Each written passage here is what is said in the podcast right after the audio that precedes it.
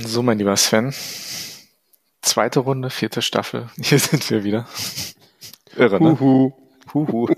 Liebe Hörerinnen und Hörer. Liebe Grüße aus dem schönen Kiel. Und aus dem schönen Frankfurt. Hm. Ja. ja. So sieht's mal aus. Ja. Zweite Folge, Sven. Erste Folge mit Maria Linhoff. Das war ja mal wieder sehr bewegt. Ja, ja, klar, das war abzusehen, dass ein unterhaltsames Gespräch wird mit, mit vielen interessanten Einblicken und mit einer klaren Sprache. Hm, ja, man kann ihr einiges vorwerfen, aber dass sie äh, zurückhält, kann man ihr nicht vorwerfen. Also nochmal vielen lieben Dank an die Maria, dass sie mitgemacht hat. Aber was ich ganz spannend fand, war, ja, nicht nur bei uns im Podcast, war dann noch in diversen anderen Podcasts äh, nach unserem Gespräch und vor allem. Ja, da hört wohl jemand unseren Podcast, damit er sofort eine, eine Einladung auch an Maria Linhoff aussprechen kann. Fand ich ganz lustig. Aber, aber schön Gruß an die Kollegen. Ja, wir stellen ja immer wieder fest, dass äh, ähm, Gäste, nachdem sie bei uns waren, dann auch ganz schnell woanders auftauchen, was ja sehr spannend ist, ne? Ja, solange sie bei uns als erstes sind ja. und uns alles verraten, ist, ist mir das sehr lieb.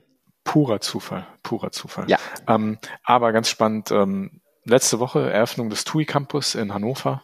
Da war Maria Linhoff auch dabei. Da war nicht nur Maria Linhoff dabei, da war auch Norbert Fiebig vom DRV dabei.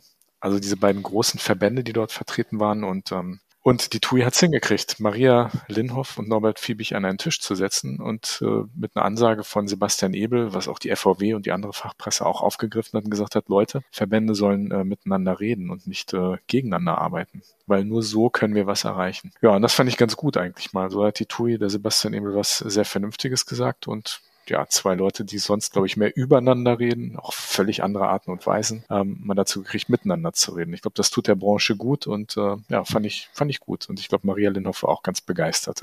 Aber sie hat ja sowieso jetzt ein bisschen Kuschelkurs mit der TUI, ne?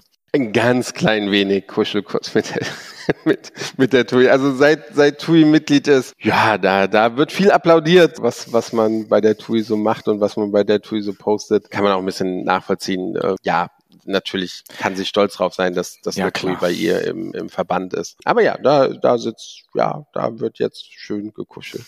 Alles also alles gut, ne? Die Leute reden miteinander und auch wenn die Verbände miteinander reden, wenn der Verband unabhängiger selbstständiger Reisebüros miteinander mit mit dem DRV redet, dem Deutschen Reiseverband und das zusammen mit der TUI und dann noch sich dem Bundesverband für Tourismuswirtschaft irgendwie an den Tisch holt. Alles gut, ne? Also die Leute reden miteinander, das ist ja alles erstmal positiv und äh, was ich noch witzig fand, vielleicht abschließend zu diesem Thema, ich habe dann äh, in der FVW äh, das Gruppenfoto gesehen mit Thomas Ellerbeck aus dem TUI-Vorstand, mit Sebastian Ebel, dem Vorstandsvorsitzenden der TUI AG und mit Stefan Weil, dem Ministerpräsidenten von Niedersachsen, dann war da Maria Lindhoff, dann war da Norbert Fiebig vom DRV.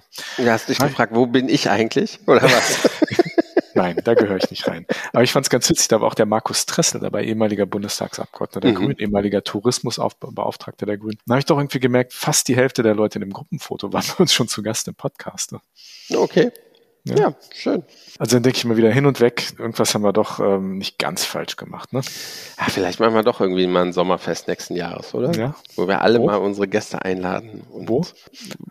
Im schönen Düsseldorf, würde ich sagen, oder? Oh, willst du mich provozieren? Willst nee, aber es liegt, Düsseldorf liegt zentral, ist eine wunderschöne Stadt, einfach zu erreichen. Kann man viel machen, einfach schön. Sven, ein super Brückenschlag, denn unser heutiger Gast arbeitet bei der eben erwähnten Fachzeitschrift FVW, dem führenden Branchenblatt der Touristik, ist dort Chefredakteur. Der ist heute in Düsseldorf und der wird sich gleich dazuschalten. Ich bin natürlich sehr gespannt, was er sagt. Ne? Sehr interessanter Mensch, lange in der Chefredaktion der Computerbild. Er ist so ein Techie, Digitalmensch, hat aber auch lange ähm, für die Matzak-Gruppe gearbeitet und äh, super interessanter Typ. Und sicherlich auch ein Freund der klaren Worte. Ne? Das mhm. ist ja gehört ja von Berufswegen fast schon, schon mit dazu. Er ist ja einer von zwei Chefredakteuren der FVW und ist seit noch gar nicht so langer Zeit dabei. Wir freuen uns auf jeden Fall sehr auf das Gespräch mit Alexander Kruke.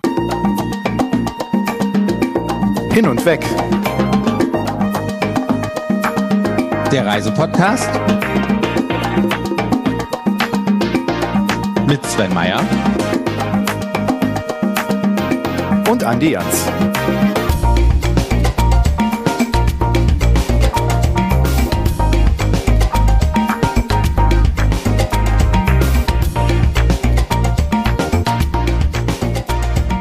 Liebe Hörerinnen und Hörer, lieber Sven und Lieber Alexander Krug, herzlich willkommen zur zweiten Folge der vierten Staffel. Wir freuen uns sehr, dass du, lieber Alexander, heute dabei bist bei Hin und Weg, der Reisepodcast mit Sven Meyer und interessanten Gästen und auch Allianz. Na gut.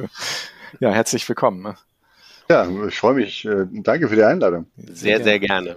Wir steigen auch bei dir ein mit der PR-freien Zone. Hier wird Tacheles geredet. Und die erste Frage liegt bei mir, die erste Tacheles-Frage. Alexander, was hat dich an der Touristik, als du hier sozusagen in unsere Branche reingekommen bist, äh, als Chefredakteur bei der FVW, was hat dich an der Touristik am meisten geschockt oder überrascht? Die Vielfalt, äh, wie, wie komplex, äh, wie viele Veranstalter, wie viele Businesses es in und um die Touristik gibt, hat mich überrascht. Eine, eine sehr mit unterschiedlichen Geschäftsmodellen durchzogene Branche. Super spannend, habe ich so vorher nicht auf dem Schirm gehabt, wie viele unterschiedliche Companies da so an der Touristik verdienen, mit der Touristik verdienen. Das war super. Und was hat mich angenehm überrascht, ähm, das wohlwollende und warme äh, Aufnehmen von äh, meiner Person äh, in, in die Runden, die, die schon seit Jahren, Jahrzehnten existieren, ähm, das offene äh, auf mich zugehen, äh, das fand ich mega.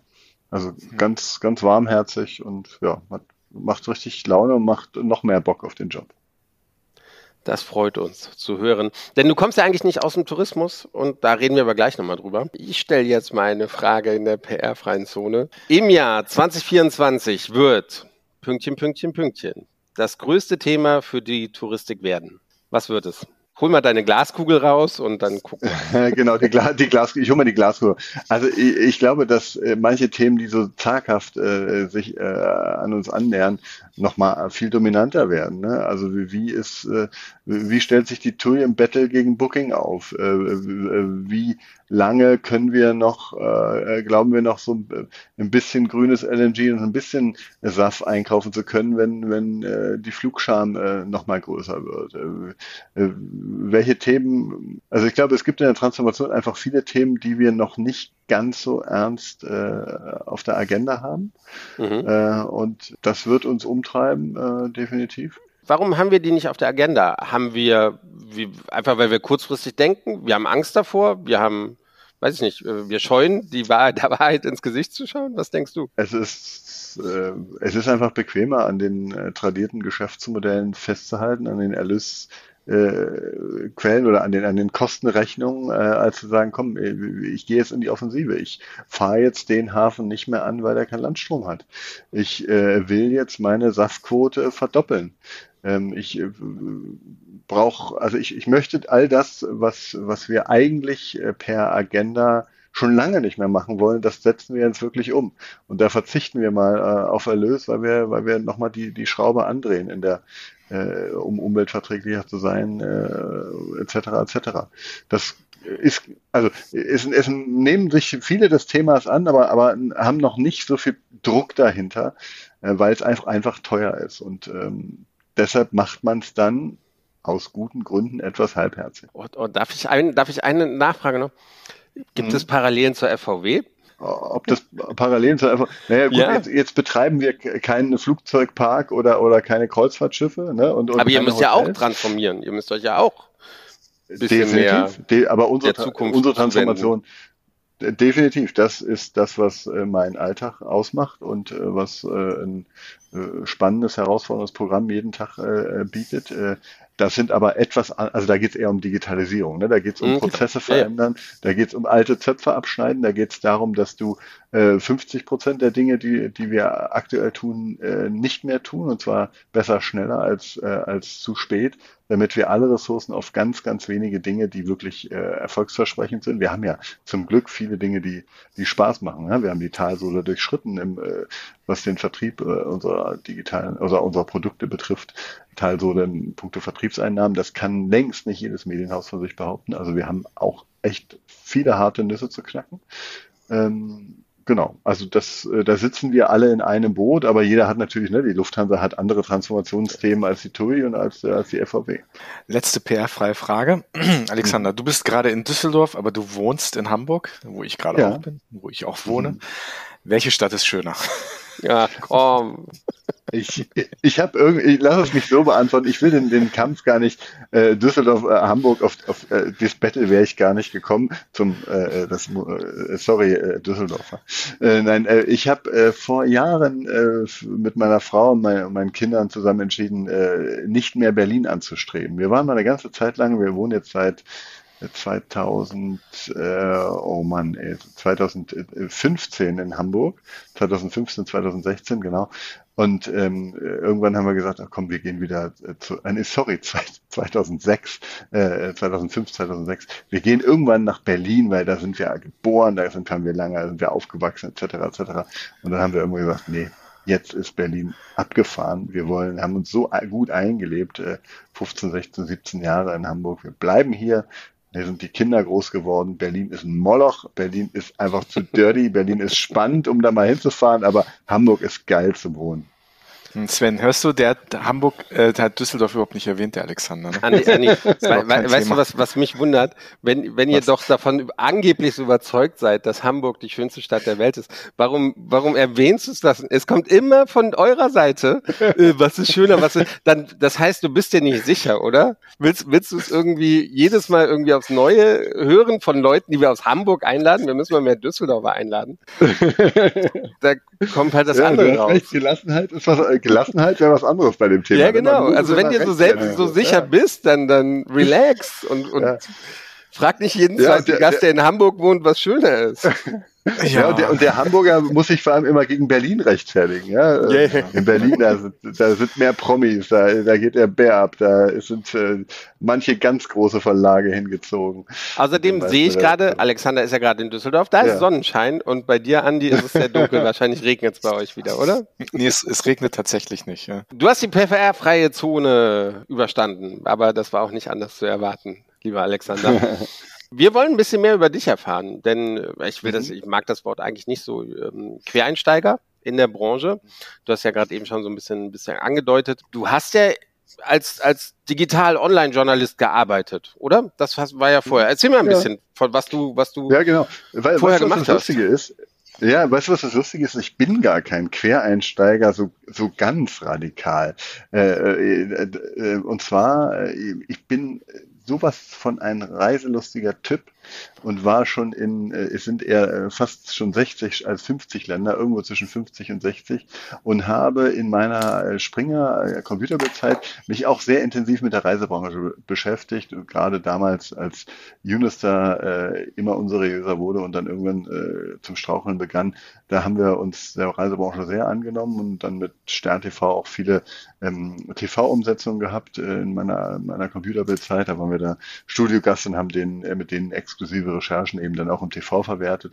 Äh, also ich habe schon viel Kontakt äh, zur Reiseszene und äh, habe da eine große Affinität und, und, und, und kenne die Branche sozusagen als ganz intensiver äh, Begleiter, auch äh, als, als, als Intensivreisender sozusagen. Aber natürlich habt ihr recht, äh, in der so richtig in die Touristik mit all diesen Strukturen, von denen ich vorhin erzählt habe, steige ich erst jetzt ein und habe da natürlich die beste äh, Hilfe, die ich nur kriegen kann mit der Redaktion LVW Medien und allen voran eben mit meinem Chefredaktionskollegen Klaus Hildebrand das ist super cool, da so solche Hilfe zu bekommen und auch eben aus der Branche selber. Ne? Also wir haben ja auch beruflich miteinander zu tun, ihr helft mir auch da gut reinzukommen. Und dann äh, ist es immer gut, ähm, auch einen gesunden Menschenverstand und journalistische Erfahrung einfach zu haben, um eben auch PR von, äh, von Wahrheit zu unterscheiden. Ich habe letztens erst wieder einem, äh, einem Kollegen von mir ein großes Kompliment für einen Artikel gegeben, weil ich gesagt habe, weißt du was, das, was du hier wieder machst, ist wirklich das Gegenteil von PR. Und das ist für einen Journalisten das größte Lob, was man kriegen kann. Also insofern, ja, ein bisschen Quereinsteiger, aber ich fühle mich äh, mit der Reisebranche schon seit Jahrzehnten so eng verwurzelt, weil ich um die, weil ich also Asien, äh, jede Ecke Asiens äh, kenne und äh, Europa ein paar andere Kontinente auch. Aber die Chefredaktion oder du warst Teil der Chefredaktion bei der Computerbild, das war ja nicht deine, deine einzige ähm, äh, letzte Station. Karrierestufe, du, deine letzte nee, genau. Station, genau. sondern du hast ja noch andere spannende Sachen gemacht. Erzähl doch noch mal ein bisschen. Ne? Genau, also ich bin äh, ein bisschen vom äh, Journalisten, äh, habe ich mich auch äh, entwickelt zu einem Medienmacher, Mediengestalter. Also ich habe in den letzten Jahren vor allem Redaktionen geleitet und transformiert und da, ähm, was mir, was mein Erfahrungsschatz besonders genährt hat, sozusagen in ganz vielen Mediengattungen. Also im Digitaljournalismus, im Magazinjournalismus, im Tageszeitungsjournalismus, überall muss es ja, also geht es um Transformation, weil der Digitalisierungsdruck und der äh, Content Stückkostendruck ist einfach enorm hoch, auch beim Fernsehen. Ich habe nebenher 15, 16, 17 Jahre äh, seit einem Frühstücksfernsehen auch gemacht, aber eher als sag mal, ständiger Studiogast für Digital- und Technikthemen. Also Einblick in viele Branchen. Äh, meine ersten äh, Berührungspunkte mit dem Journalismus hatte ich beim Radio, habe auch selber die Journalistenschule mit dem, mit dem Schwerpunkt Radio besucht. Das liegt aber schon 25 Jahre zurück. So lange äh, bin ich schon in dem Beruf sozusagen. Ähm, genau, und äh, Transformation hat die letzten Jahre mich immer äh, am meisten getrieben, weil ich ein sehr, sehr strategischer Mensch bin, also sehr strategisch arbeite und versuche äh, auf ein Ziel, äh, also, ja, auf ein Ziel blickend alle alle Tätigkeiten und alle äh, Prozesse und auch Produkte da, danach auszurichten. Das ähm, ist nicht ganz trivial, weil natürlich in, in gewachsenen Medienhäusern ist alles sehr gewachsen und, und, und äh, hat sich organisch einfach entwickelt, so wie die Menschen, die da arbeiten, eben äh, ihrer Leidenschaft nachgehen. Und das ist oft sehr, sehr gut, weil es äh, mit Leidenschaft gemachte Produkte hervorbringt, aber nicht immer alles auf ein betriebswirtschaftlich sinniges Ziel vereint. Und äh, da setzt dann äh, eben in, im Rahmen der ganzen Transformation auch oft mein Tun an, äh, zu gucken, was ist noch sinnvoll, wo müssen wir vielleicht weniger Energie reinstecken und wo vielleicht mehr. Genau. Ich, ich, ganz interessant, ich bin in der Vorrecherche, bin ich über Videos von dir gestolpert, wie du halt äh, mhm. beim Frühstücksfernsehen, ja, du genau. gerade RTL Sat 1 äh, bei Jan Hahn äh, auch im Gespräch warst. Äh, ja, da gibt's da ja. gibt's eine ganz interessante Verbindung, der ist ja vor zwei Jahren gestorben. Leider ja, den, genau. den, den, den, mit, mit dem habe ich Radio angefangen, Mitte der 90er Ach. bei Energy Leipzig. Ja. Ähm, das, war, das waren meine, meine drei äh, Journalismussemester und ähm, wo ich eigentlich äh, nie in der Uni war, sondern eigentlich immer nur im Sender abhing und der war auch ein Teil davon. Der war aber so, er war auch ein Kommilitone von mir und äh, ja. der, der war so der, der, der zielstrebigste von allen. Ich war dann irgendwie doch äh, irgendwie erstaunt, berührt, irgendwie das, dich dann da mit ihm auf dem Bildschirm zu sehen. Ja, soll ich dir was richtig Schönes, soll ich dir was richtig Schönes über Jan Hahn äh, erzählen? Ich war wirklich sehr, sehr lange beim Frühstücksfernsehen und hm. irgendwann habe ich mich von den Fachthemen so weit entfernt, dass ich immer gefragt habe, ah, kannst du das noch machen oder bist du eigentlich, musst du dir immer zu viel drauf schaffen und bist gar nicht mehr tief genug in der Materie, sollen das jetzt mal mhm. andere machen. Und das habe ich vor allem immer dann gedacht, wenn ich mit Jan Hahn im Studio war, weil der war am wenigsten oberflächlich. Bei dem musstest du dich wirklich hart darauf vorbereiten, weil der hat jede äh, Apple Keynote gelesen, der, der hat die, die Foren ge, ge, ge, gescannt und der war richtig gut vorbereitet. Und da habe ich gar manchmal, äh, also der hat auch äh, nie, da hat er sich an irgendwelche abgemachten Fragen mit den Redakteuren da vom Frühstücksfernsehen gehalten, sondern hat immer sein eigenes Ding daraus gemacht. Und da musstest du einfach wirklich richtig gut vorbereitet sein. Und irgendwann war halt dann die Phase so vor, weiß ich nicht, drei, vier, fünf Jahren, wo ich dann so sagte, meine Güte, also ich, ich bin so viel Strategie und so viel Manager, so viel Chefredakteur und nicht mehr tieftauchender äh, Journalist, der, der wirklich, äh, sagen wir, an der Grasnarbe unten die, die Dinge zerpflückt, äh, bin ich überhaupt noch gut genug? Und das war eben vor allem äh, dann, wenn, äh, wenn Jan Hans Kollegen am, am Start waren, war das oft so geskriptet, oberflächlich, da konnte, wusste ich genau, was an Fragen kommt, so weißt du? Ja. Ja, der ist nicht mehr bei uns. Der war ja, aber tatsächlich damals, äh, schon damals unglaublich zielstrebig. Also wir waren alles so, in Anführungsstrichen, so Luschen, die irgendwie so ein bisschen so Radio nebenbei gemacht haben. Und äh, der war echt sehr fokussiert, also auch im, im Studium und so weiter. Also echt äh, sehr ambitioniert, sehr fokussiert. Ja. Interessanter Guter Typ. typ ja. Naja. Ja, ja. du bist jetzt in der Touristik. Warum? Also warum Touristik? Wie, wie, wie kommt das zustande? Also, wie kam das zustande? Ja. ja. Genau, also ähm, in der, man ist natürlich im Journalismus vernetzt, ja, das ist so mhm. wie überall und äh, dann, dann kriegt man mal irgendwie ein äh, Angebot zugespielt und mich hat dieses Angebot von FVW Medien aus drei Gründen richtig äh, heiß gemacht. Erstens, es ist bei mir um die Ecke. Ähm, zweitens, äh, ich kann mit dem Fahrrad fahren. Zweitens, äh, meine, Gute Gründe. Meine, äh, genau, meine große, meine große äh, Leidenschaft ist tatsächlich äh, mehr das Reisen als früher. Also früher war ich Technikjournalist, ja, dann irgendwann äh, eben Tageszeitungsmedien und so weiter. Aber meine große Leidenschaft ist das Reisen und das ist für mich wie so ein i-Tüpfelchen, äh, sag mal, in der Mitte meiner Karriere. Äh, meine, meine journalistische äh, Expertise, meine Digitalexpertise mit auch noch meinem, meinem, meinem Leitthema äh, Reisen und Touristik zusammenzubringen.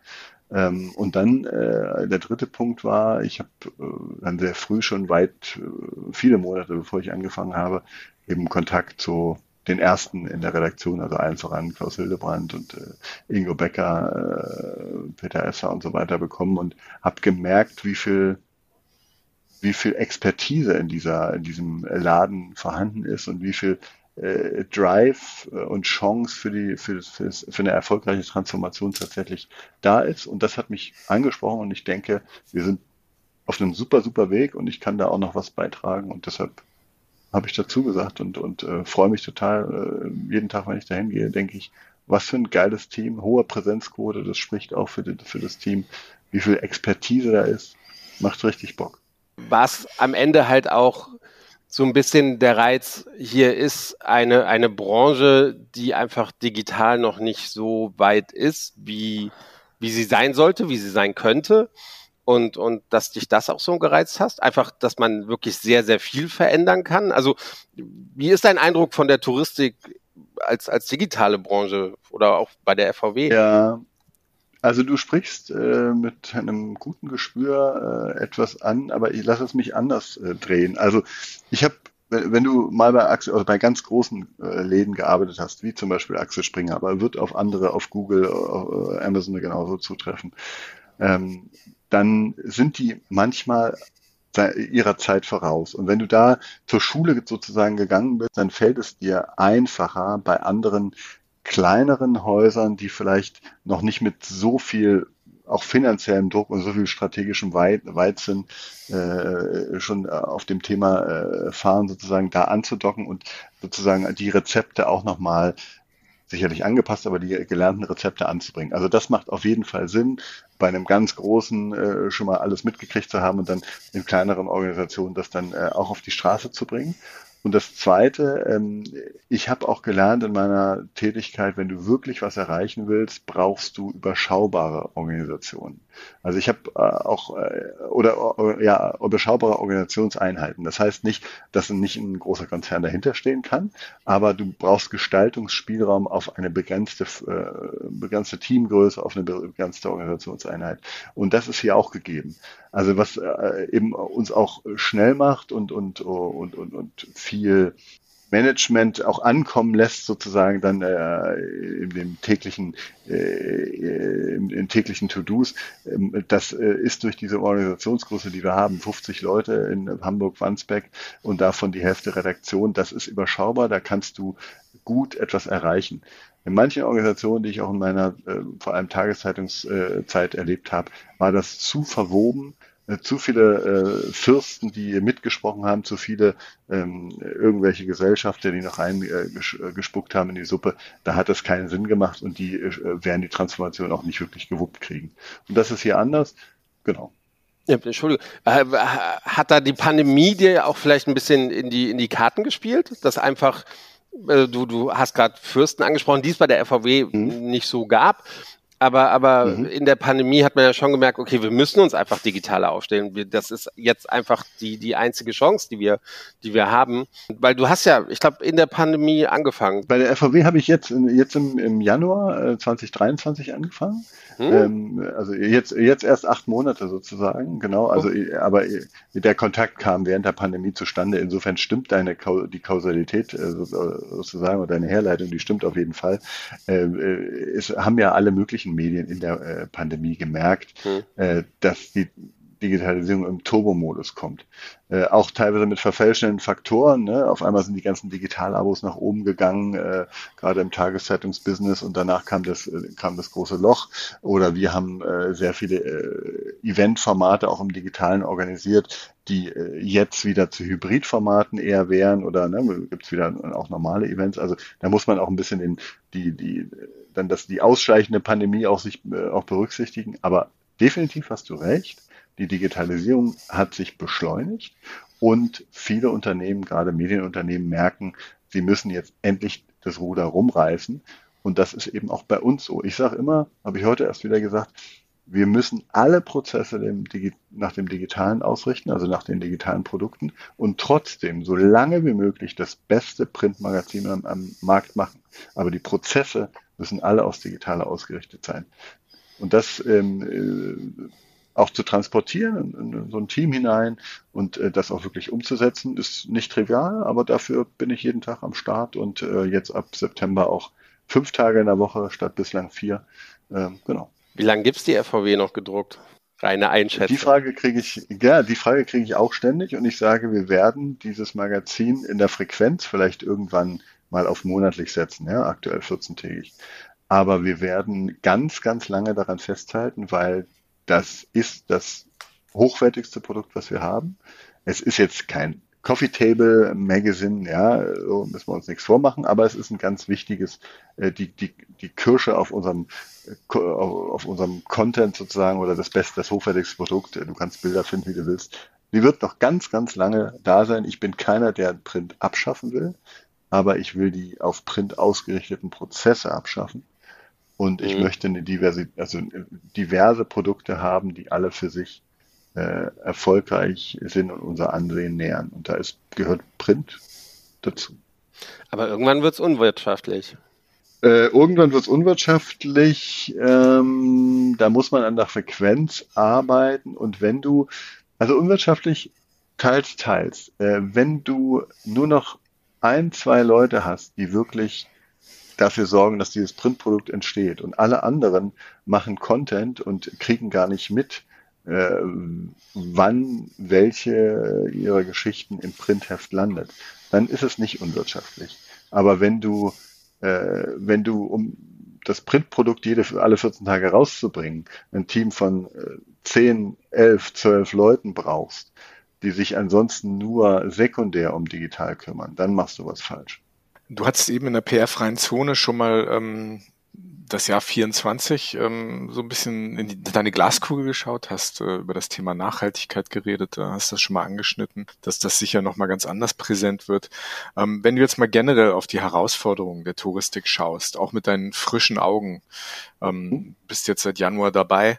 Ähm, was sind denn so generell die größten Herausforderungen, wenn man wenn man mal so diese Themen zusammenfasst und auch jetzt mal die aktuelle Lage anguckt, was sich so tut. Das ist ja wieder, ne, wir sind zwar eine krisenerprobte ähm, Branche, aber es, es kriselt halt jetzt überall wieder mit, mit, mit dem Thema Klima, mit dem Thema Waldbränden. Ähm, also, mhm. also irgendwo das Thema Krise ist weiter präsent.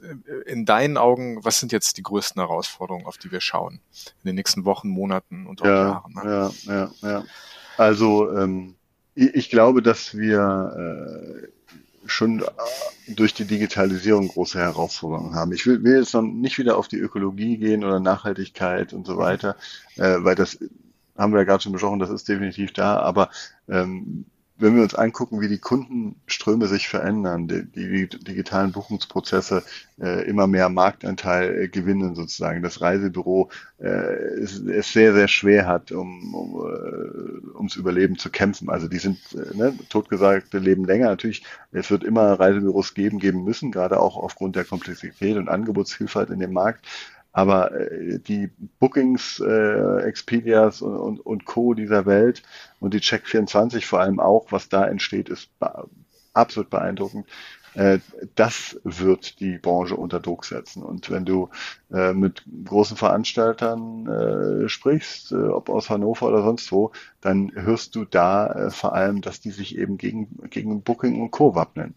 Und das wird weiter herausfordern, äh, weil die, die eben rein aus dem Digitalen kommen und dann auch noch, äh, sag mal, Kunden aus dem einen Produkt ins andere Produkt holen. Das betrifft eben ja auch Check24, die über irgendwelche Stromtarife oder sonst was äh, da Kundenkontakt haben und dann ihre Gutscheine hin und her schieben.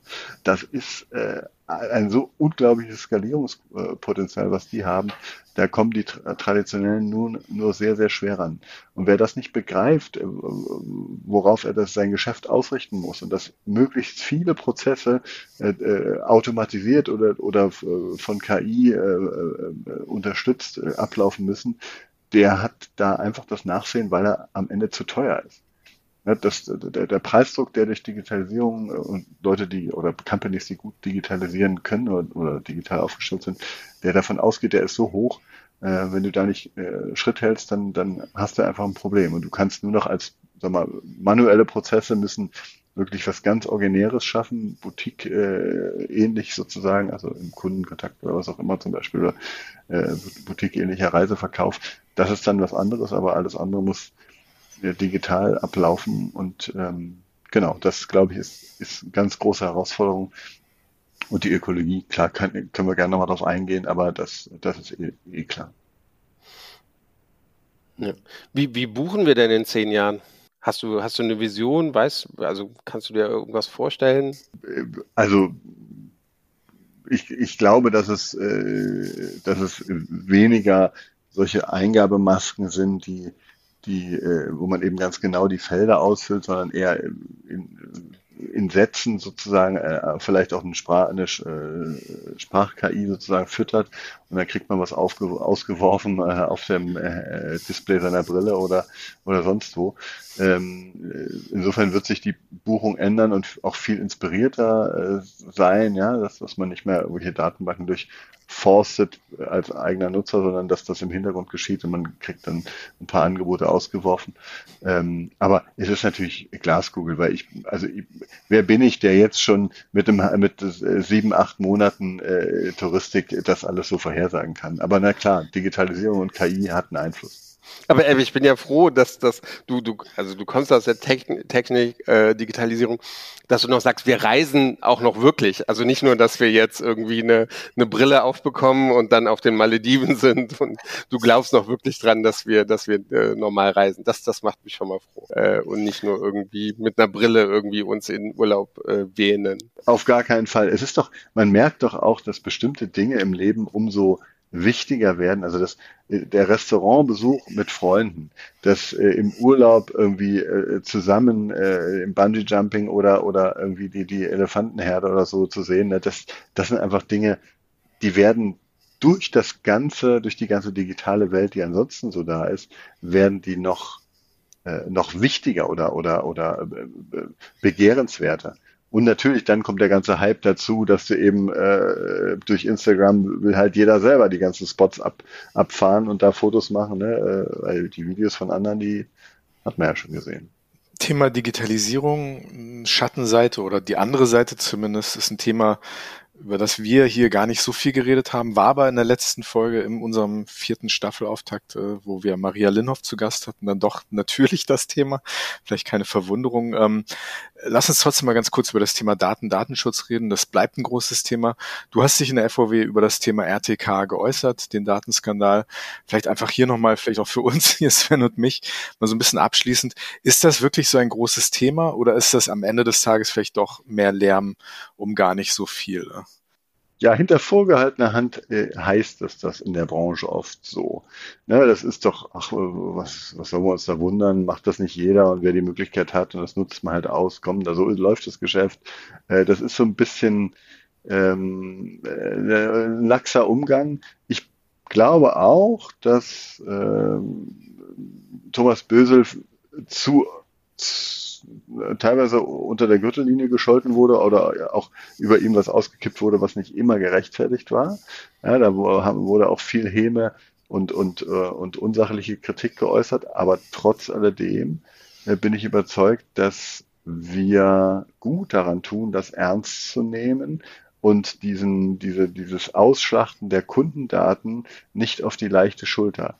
Äh, ja, da ist vielleicht in, im ersten Moment für niemanden ein direkter Schaden entstanden, aber ansonsten äh, im Nachgang dann eben schon, weil äh, mit den Daten äh, einfach nicht korrekt umgegangen wurde, so wie das alle Beteiligten, Beteiligten erwartet haben. Und insofern glaube ich, dass eine richtig konsequente Aufklärung, die ja auch von vielen Seiten gefordert wurde, wichtig ist. Ähm, und bin mal gespannt, was die Ergebnisse, die ja von der von der führenden Kanzlei, die da eben beauftragt wurde, ähm, noch nicht da sind, äh, was die zum Tages, also was sie, was die ans Licht befördern. Ich glaube, dass die Aufklärung wichtig ist und dass es nicht ein Kavaliersdelikt ist. Punkt. ja, wir, da haben wir's. Wir, wir, wir haben sehr häufig über dieses Thema, also eigentlich, eigentlich auch schon zu lange über dieses Thema geredet, oder? Es ist natürlich immer interessant, die verschiedenen Meinungen zu hören. Ähm, aber wir hatten ja auch Linhoff, äh, Frau Linhoff vor, vor zwei Wochen im, im Podcast. Da kam jetzt nicht so viel Neues raus. Also, aber es wird immer noch, wir reden immer noch drüber, Andi. Wir reden immer noch drüber. Hm. Vielleicht war das. Vielleicht haken wir es jetzt ja, genau. Vielleicht war das ein schöner Abschluss.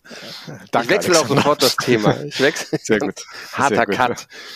Oh je, darf ich das überhaupt sagen? Äh, steht aber hier. Klaus Hildebrand ist so die, in Anführungszeichen, sorry, sorry Klaus, äh, die, die graue Eminenz der, der FVW. Ähm, schon lange dabei und wahrscheinlich oder vielleicht der am besten vernetzte Journalist bei uns in der Branche. Ja, das ist er bestimmt. Wie ist deine Rolle daneben? Wie, wie schwer ist es, eine Rolle daneben zu finden? Es ist eine sehr, sehr gute Frage äh, und ich, ich antworte euch wirklich ehrlich. Gerne. Also erstens, naja, weil das ist bei so einem Thema äh, ist es. Nee, äh, stimmt, ja.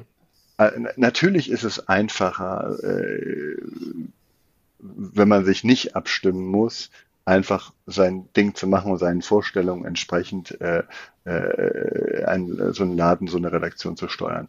Aber das wäre ein ganz großer Fehler, weil die Kompetenz die, ne, wenn du graue Eminenz und Vernetzung sagst, die Kompetenz, die Klaus Hildebrand hat, die ist so außergewöhnlich äh, und, und natürlich auch die Vernetzung, dass es dumm wäre, wenn wir nicht so lang wie es irgendwie möglich ist, und leider kommt irgendwann äh, bei ihm die Rente früher als bei mir, äh, aber so lang wie es irgendwie möglich ist, wir äh, uns immer wieder gut auf äh, A, eine Aufgabenteilung verständigen, B, bei den Themen, wo wir gegenseitig wissen, dass der andere mindestens genauso kompetent ist, uns äh, im Vertrauen gut abstimmen und dem Team gegenüber und der Branche gegenüber äh, eben genau diese, diese, diese Rollenverteilung und dieses Vertrauen, was wir uns gegenseitig eben aussprechen, äh, auch, auch äh, zeigen und beweisen. Und dann nimmt, der, nimmt er mal den einen Termin wahr und ich mal den anderen oder mal gehen wir auch gemeinsam hin und haben intern äh, das eher äh, aufgeteilt, ja, die, die meisten Themen so ein bisschen aufgeteilt, äh, aber manches machen wir auch äh, zusammen und gehen sehr, sehr wertschätzend miteinander um. Und wenn es mal nötig ist, dann reden wir einfach mal über, unter vier Augen und, und äh, richten uns eben, wenn wir die Argumente getauscht, ausgetauscht haben, in, im, äh, aus und haben dann sind, haben das gute, ein gutes Alignment und, und, und sind eben abgestimmt und gehen dann so in die nächsten Gespräche. Und das möchte ich so lange wie möglich erhalten, weil das ein viel, viel größerer Mehrwert für für, für mich selber ist, für den, für den Laden FVW Medien und für die Branche sowieso, wenn wir das gemeinsam machen. Und ähm, das, das kriegen wir gut hin. Ja, muss man auch dazu sagen. Also Klaus Hildebrand, den hatten wir schon zweimal zu Gast hier bei uns. Ich glaube, es werden bis, bis heute noch die meistgehörte Folge, die, die Januarfolge ne, in diesem Jahr. Ne? Also ähm, das ja. ist jemand, wo, wo, wo wirklich auch jeder hinhört, wenn, wenn Klaus Hildebrand den Mund aufmacht. Und der redet ja, dann klar. natürlich in einer Stunde ähm, doppelt so viel, wie, wie wir das alle zusammen hinkriegen würden. Aber, aber das ist, äh, wir haben einen Gast gehabt, der hat uns gesagt, er hat sich die Klaus Hildebrand-Folge angehört, das ist das erste Mal in seiner Podcast-Hörer-Zeit, dass er, dass er das verlangsamen musste, damit er mitkommt auf seiner ja, Streaming-Plattform.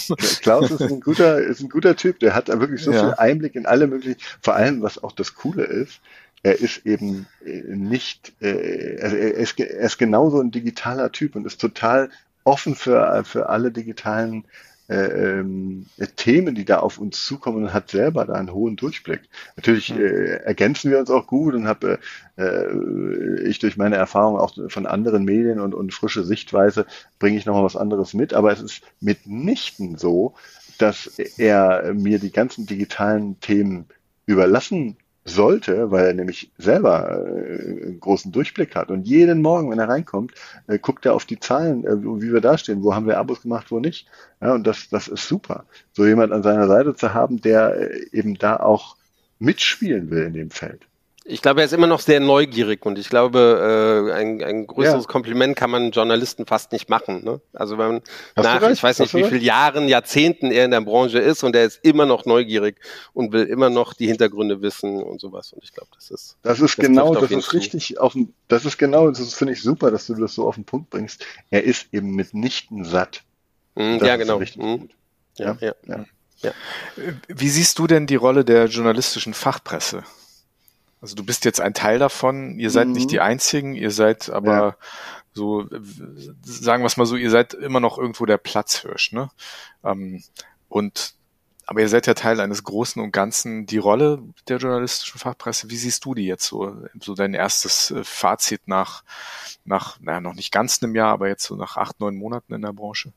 Also äh, auch eine sehr gute Frage. Ähm, wir haben natürlich, äh, wir haben nicht die Reichweite wie andere äh, Medien. Ja? Wir, wir haben qualifizierte, ähm, also wie andere, also im, im Fachbereich sind wir, im Fachmedienbereich sind wir sind wir führend. Aber äh, wenn man sich die gesamte Medienlandschaft anguckt und äh, die Werbegelder, die da auch verteilt werden, Medien finanzieren sich, äh, haben zwei Finanzierungswege, Vertrieb und Werbung, da haben wir es nicht einfach. Und insofern, das habe ich eben auch gelernt, ist es sehr, sehr wichtig, eine qualifizierte Reichweite zu haben und daran immer wieder zu feilen durch wirklich exklusive Geschichten. Wir sind im Ende Wirtschaftsjournalisten für das Feld der, der, der Touristik.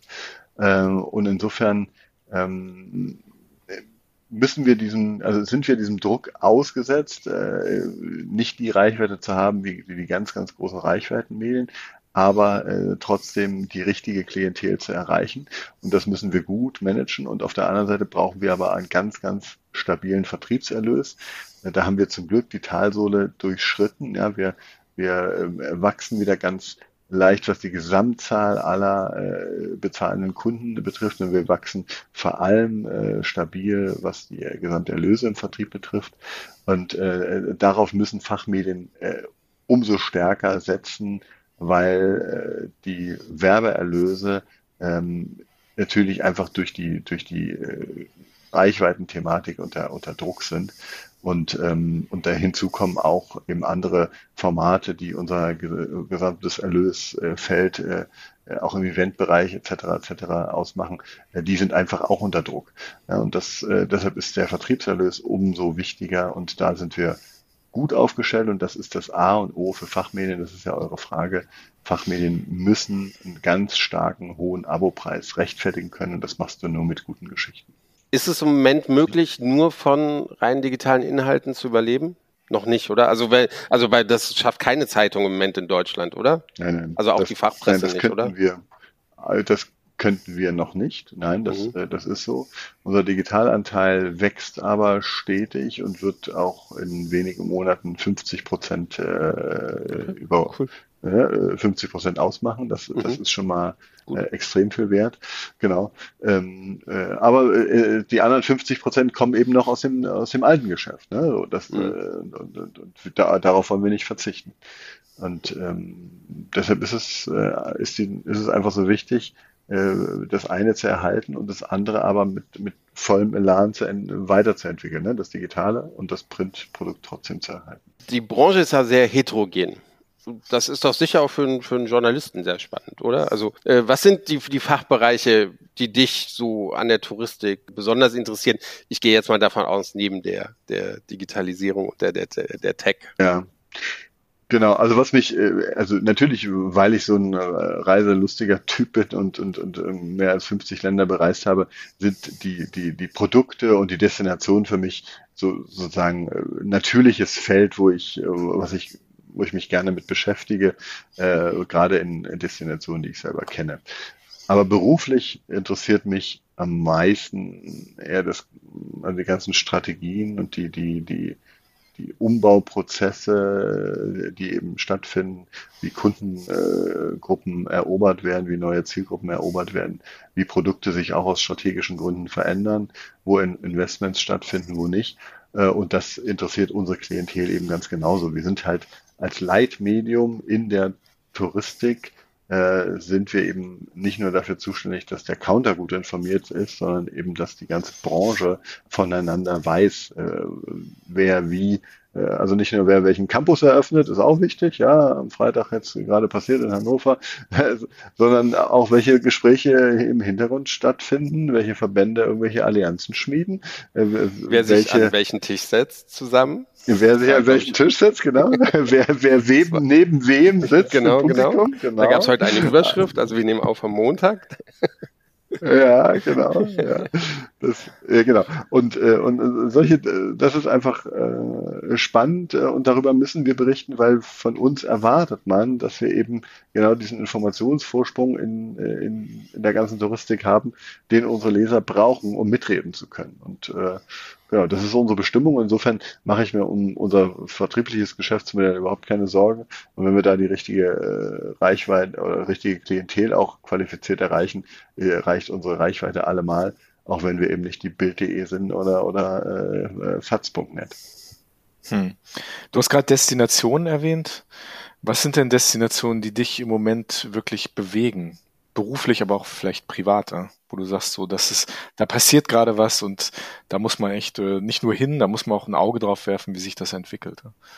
Ja, also äh, ich habe Klaus sehr beneidet, dass er letztens beim Destination Forum DRV in Usbekistan war. Diese, diese ganzen Regionen die äh, im asiatischen Raum sich so ein bisschen auch von, von Russland einerseits emanzipieren oder äh, im äh, äh, ja auch eine ganz spannende äh, Entwicklung machen hin zu einer touristischen Destination, ne, Georgien oder so. Das, das finde ich spannend. Da will ich unbedingt äh, auch mal hinreisen. Da, da bin ich noch, also bin im arabischen Raum ganz gut unterwegs so und, im, und äh, im weiteren Asien, ja, so alles, was dann so hinter Indien oder auch Indien, Sri Lanka so, da bin ich äh, überall zu Hause, aber da kurz davor noch nicht, so in dem, in dem fünf, äh, vier, fünf Stunden Flugradius sozusagen.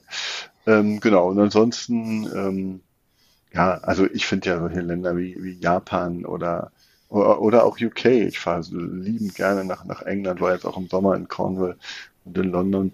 Also das, das, da, da gibt's immer so viel zu, zu entdecken, weil die sind irgendwie, sind irgendwie westlich und dann doch irgendwie wieder so anders. Sie haben wieder so eine ganz eigene Art, finde ich einfach, das war, finde ich mega. Und äh, ja, ansonsten war ich im, im Frühjahr, war ich, war ich in Laos, äh, auch top äh, dieses Land, was touristisch noch nicht ganz so erschlossen ist wie Vietnam oder Thailand. Ja, sowas, sowas da, liebe Da müssen wir uns nochmal unterhalten. Das ist vielleicht mein nächstes Reiseziel. Kambodscha, Laos. Ja, cool. Da reden wir nochmal ja. drüber, wie es war. Ja. Genau. Hm. Also sind das auch also jetzt kommen ein bisschen so die leichteren Themen gegen, gegen Ende. Mhm. Also sind das auch Destinationen, mit denen du groß geworden bist? Du hattest ja direkt am Anfang gesagt, dass du eigentlich so ein bisschen, ein bisschen Asienaffin warst, dich ja. da sehr, sehr gut auskennst. Reist du da heute immer noch hin? Wo, wo reist du heute hin? Äh, hast du durch den, durch deinen neuen Job nochmal irgendwie andere, andere Destinationen kennengelernt, die dich jetzt unbedingt reizen? Also wie, wie ist das?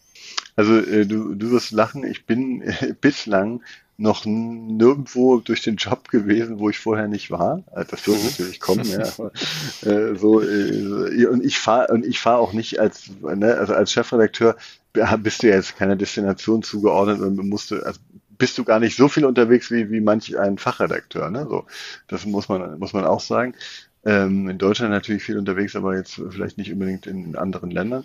Und ähm, genau, und, und was aber noch spannend ist, vielleicht zu erwähnen, ich habe 17, 18 Jahre lang bin ich gar nicht geflogen, weil ich äh, in den neuen, also ja, ist das der Hauptgrund dafür, aber wahrscheinlich schon, weil ich in den neuen Ländern geboren bin und äh, habe da eben bis 89, da war ich dann 14, äh, da gelebt und, und ähm, bin dann irgendwann, mein erster Flug war äh, von München nach äh, Berlin Tegel war es, glaube ich, ja. Genau, ähm, äh, habe ich lange gespart, weil ich äh, endlich mal fliegen wollte, ja. Total crazy, wenn ich mir angucke, wie, wie oft meine Kinder schon geflogen sind, ja, um die halbe Welt und, und ich selber.